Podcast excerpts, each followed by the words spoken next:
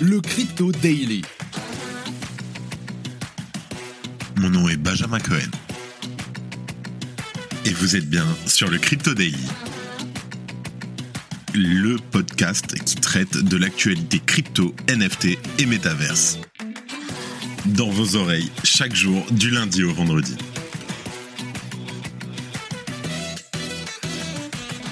Et on se retrouve tout de suite pour un nouvel épisode du Crypto Daily. On enregistre, on est le 7 juin, il est 15h32. Euh, Je te préviens, on est en plein milieu de la NFC, on est dans la Media Room. On reçoit Rémi du NFT Morning. Rémi, alors parle-nous rapidement de l'événement qui est en train d'avoir lieu et qui est pour l'instant très sympa. Good, good, good, good, good, good morning. Eh ben, écoute, euh, écoute, euh, ben merci.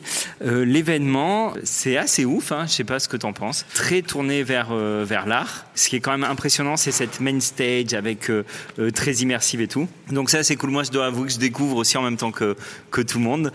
John m'en avait parlé, mais j'avais un peu du mal à, imaginer ce qu'il avait dans la tête.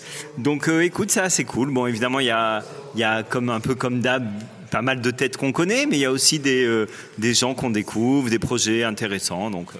Effectivement, tu as raison, c'est vrai que c'est super sympathique, on voit un peu les copains, de nouvelles têtes. Mais c'est qui vraiment la personne que tu es contente d'avoir rencontrée là, depuis, euh, depuis, depuis ce matin? Si je dis toi, ça va être, ça va pas être, ça va être très faux, ça va sembler faux cul en tout cas, mais ce sera pas, ça vient, ça vient du cœur. Euh, euh, euh, quelqu'un qui m'a parlé d'un projet autour de la méditation, j'étais un peu en stress et, ça m'a fait du bien tout d'un coup de parler avec elle. Voilà, elle s'appelle Vanessa, je crois, et elle a un projet de NFT autour de la méditation. Voilà, c'est assez cool. Bah, écoute, merci beaucoup Rémi. On essaiera de refaire un petit peu plus, un peu plus long demain.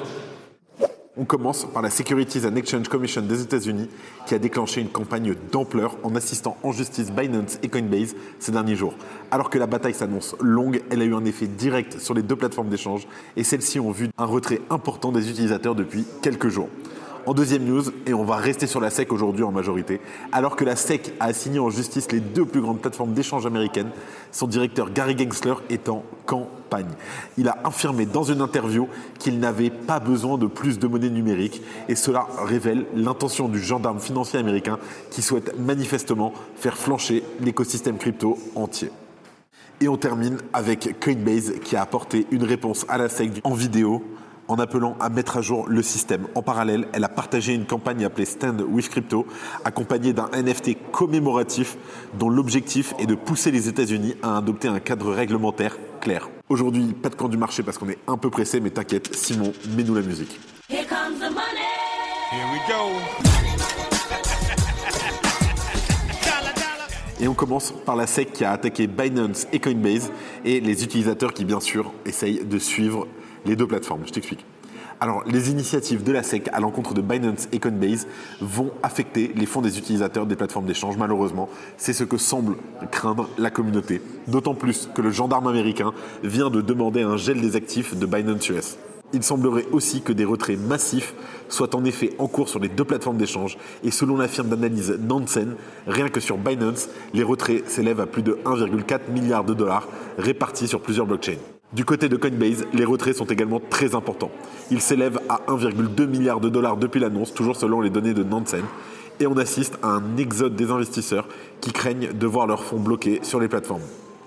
En tout cas, étant donné que l'on vient d'apprendre que la SEC souhaite geler les fonds présents sur Binance US, il est probable que nous assistions à une poursuite de ces retraits dans les heures à venir. Bien entendu, toute la communauté réagit. La SEC a monté, tu l'as vu, une campagne progressive ces derniers mois sous la direction du bien connu Gary Gensler. On se rappelle que la chute de FTX et les liens de Sam Bankman-Fried avec le Parti démocrate ont en effet insulté le régulateur à attaquer le secteur des crypto-monnaies. Binance et Coinbase sont les deux plateformes les plus prominentes aux États-Unis. La bataille judiciaire qui s'annonce pourrait donc être très très longue. De son côté, Brian Armstrong, le PDG de Coinbase, a rappelé que les efforts de l'entreprise pour s'enregistrer auprès de la SEC ont été vains et que le dialogue a été coupé entre le gendarme financier et la plateforme d'échange. De manière notable, le cours du Bitcoin est plutôt en hausse depuis hier, malgré les annonces successives et avec un bond de quasiment 8% pendant la nuit. En tout cas, on est probablement juste au début de ce qui sera un des développements les plus importants de cette année pour l'écosystème. La question qui va rester, c'est les plateformes d'échange en ressortiront-elles renforcées ou pas? C'est en tout cas l'espoir de la communauté crypto, mais bien sûr, c'est une affaire à suivre. Si tu aimes le daily, une note et un commentaire nous aident énormément.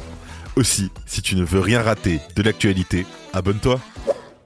En deuxième news, on revient sur le fait que Gary Gensler estime que les monnaies numériques sont inutiles. Je t'explique. Alors, le directeur de la SEC a fait part de son opinion tranchée dans un entretien auprès de CNBC. Gary Gensler a ainsi affirmé que les versions numériques des monnaies fiduciaires étaient suffisantes. Écoutez, nous n'avons pas besoin de plus de monnaie numérique. Nous avons déjà une monnaie numérique. Cela s'appelle le dollar, ça s'appelle l'euro ou cela s'appelle le yen.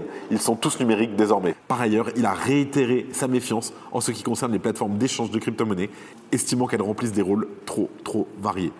Ces plateformes d'échange, elles disent que ce sont des exchanges, mais elles mélangent plusieurs fonctions. Dans la finance traditionnelle, on ne voit pas la New York Stock Exchange qui financerait également des fonds spéculatifs. En tout cas, pour Gary Gensler, il est ainsi nécessaire de protéger les consommateurs et il a réaffirmé que les plateformes d'échange devraient se mettre en conformité avec les réglementations américaines. Mais il s'agit de la base du problème. Coinbase et d'autres acteurs ont plusieurs fois demandé aux gendarmes financiers américains de clarifier ces règles afin de se mettre en conformité, mais le dialogue a été rompu entre les deux entités. En tout cas, c'est un positionnement fragile pour la SEC qui d'un côté affiche une hostilité manifeste au secteur, mais qui laisse peu de place pour établir un cadre réglementaire clair, au point que des critiques ont commencé à émerger à l'encontre de Gary Gensler, notamment du côté du Parti républicain. Dernier point, et pas des moindres, la régulation du secteur est devenue un enjeu de campagne pour la présidentielle des États-Unis, avec d'un côté des démocrates qui se hâtent de se détacher du secteur, embarrassés par le lien entre FTX et le propre parti, et de l'autre des républicains qui se font les chantres de la liberté économique. La campagne de Gary Gensler est donc éminemment politique, mais ses effets pourraient être durables et malheureusement précipiter les entreprises crypto vers des régions du monde plus ouvertes à la blockchain, comme par exemple la France ou l'Europe. En tout cas, les mois à venir seront cruciaux. Merci d'écouter le Crypto Daily. Coinbase qui a envoyé une vidéo et franchement, elle est pas mal, je. Alors, après la plainte de la Securities and Exchange Commission à son encontre, Coinbase ainsi que son PDG Brian Armstrong ont apporté leur réponse publiquement.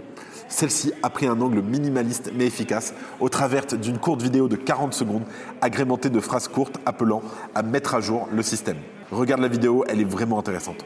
En premier lieu, Coinbase rappelle que dans son bilan public du premier semestre, le terme stacking y apparaît à 57 reprises, soulignant le fait que la plateforme n'a jamais tenté de dissimuler ses différentes activités. Ensuite, elle rappelle qu'en 2022, elle a participé à 30 réunions avec la SEC afin d'obtenir des éclaircissements sur la manière d'opérer en conformité. Coinbase indique également qu'elle rejette 90% des demandes d'actifs souhaitant être échangés sur son exchange car ces derniers ne correspondent pas aux standards légaux vient ensuite un pied de nez pour illustrer le besoin cuisant de mettre à jour le cadre réglementaire du pays.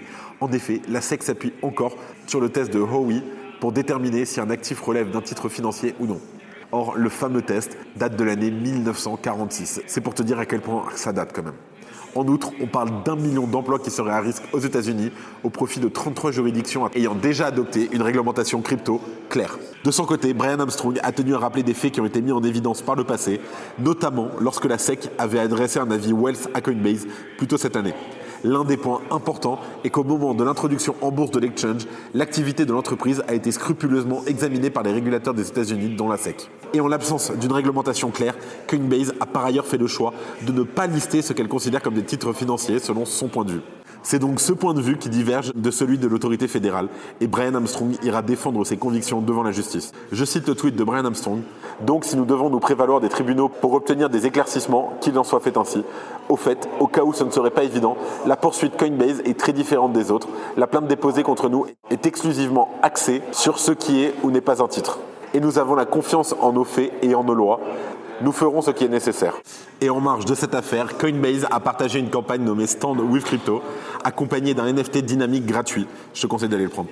Le NFT prend la forme d'un QR code voué à se mettre à jour pour permettre à ses détenteurs de se tenir à jour des actions pouvant être menées afin de faire avancer la régulation aux États-Unis. Il est vrai que les démêlés entre Coinbase et la SEC ne portent que sur les titres financiers, là où les plaintes contre ses concurrents peuvent s'avérer être plus litigieuses. Il sera donc passionnant de suivre les décisions de justice qui seront prises à l'avenir. Alors aujourd'hui, on est un peu speed, donc il n'y aura pas de news en bref. Nous, on remercie quand même Bean Crypto. Allez, je te laisse et à demain. C'est la fin de ce résumé de l'actualité du jour sur le Crypto Daily. Évidemment, pensez à vous abonner pour ne pas rater le suivant, quelle que soit d'ailleurs l'application que vous utilisez pour m'écouter. Rendez-vous aussi sur Twitter et LinkedIn pour d'autres contenus d'actualité exclusifs. Je crois que j'ai tout dit, faites attention à vous, et moi je vous dis à demain. C'était Benjamin pour le Crypto Daily.